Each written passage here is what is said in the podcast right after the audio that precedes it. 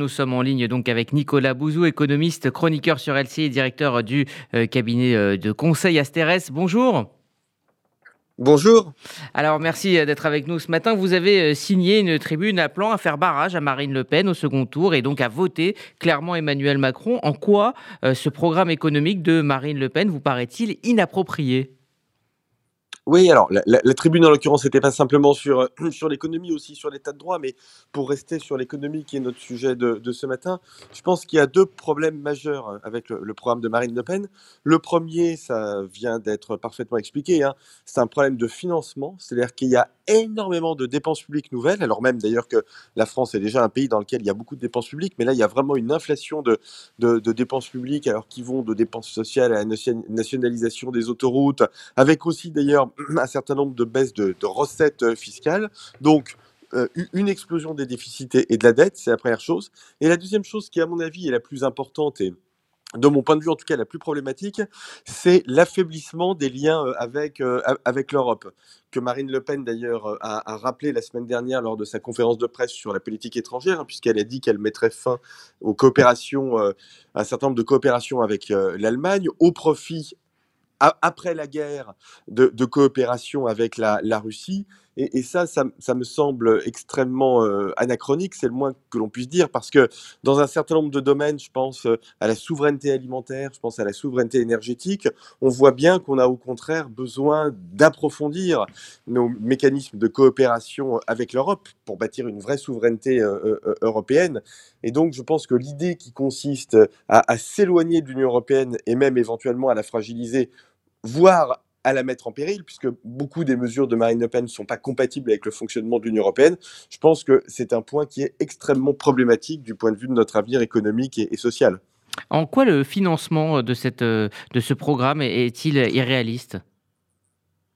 Alors en fait, quand, vous regardez attentivement les choses, Marine Le Pen a présenté un programme, hein, il est sur son site avec les dépenses, euh, les, recettes, donc ça c'est très bien qu'elle ait, ait publié ça, mais quand vous regardez attentivement les choses, vous voyez que ça ne tient pas en fait. Euh, typiquement, un grand nombre de dépenses sont financées par la lutte contre la fraude fiscale et la fraude sociale. Alors, vous pourriez vous dire, bah, c'est formidable parce que c'est très utile de lutter contre la fraude fiscale et la fraude sociale. Et c'est vrai, tant qu'il y en a, il faut le faire.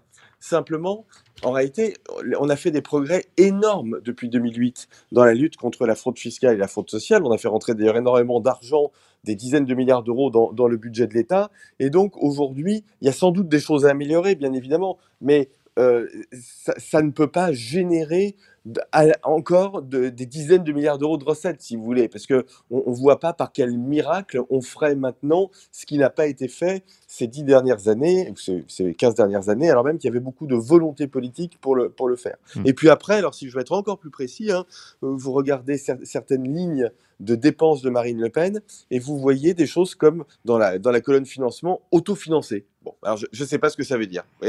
Donc il y, a, il y a une apparence, on va dire, de, de caractère documenté, mais quand on creuse et quand on regarde les choses attentivement, c'est pas aussi évident que ça. Alors Marine Le Pen parle d'un programme résolument euh, tourné vers le social et vers le pouvoir d'achat des Français. Euh, qu'en est-il vraiment? Écoutez, euh, là encore, hein, quand on regarde les mesures phares, en fait, donc c'est essentiellement des baisses de TVA, hein, baisse de TVA sur l'énergie et baisse de TVA sur l'alimentation. On voit que ce sont des mesures qui coûtent très cher au, budget de l'État, des, milliards d'euros, et qui sont sans doute pas très, très efficaces. Je vais vous donner un exemple extrêmement concret, parce que j'aime bien être précis.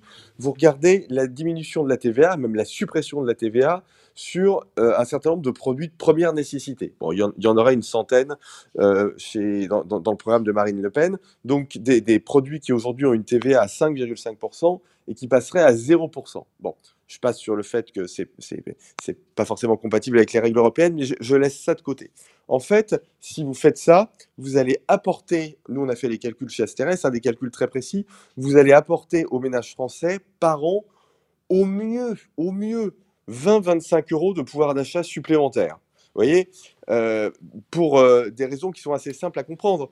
Quand vous faites une baisse de la TVA, c'est très dilué, tout le monde en profite. Vous, vous en profitez, les milliardaires en profitent, puis les gens qui n'ont pas beaucoup de moyens en profitent.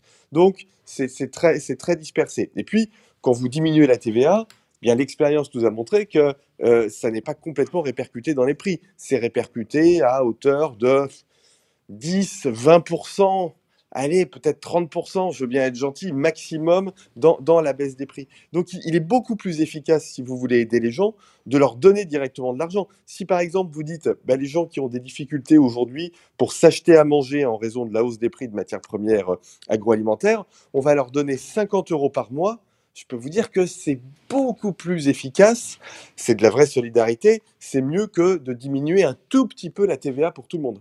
Dernière question, heu, rapidement Nicolas, heu, Bouzou. Heu, est-ce qu'on peut qualifier le programme, d'Emmanuel Macron comme, ses opposants, le font, de programme ultralibéral? Ah écoutez, heu, au bout de 5 ans d'Emmanuel Macron, la France est toujours le pays au monde où la dépense publique est la plus élevée, donc je pense que qualifier Emmanuel Macron d'ultralibéral est quand même assez audacieux.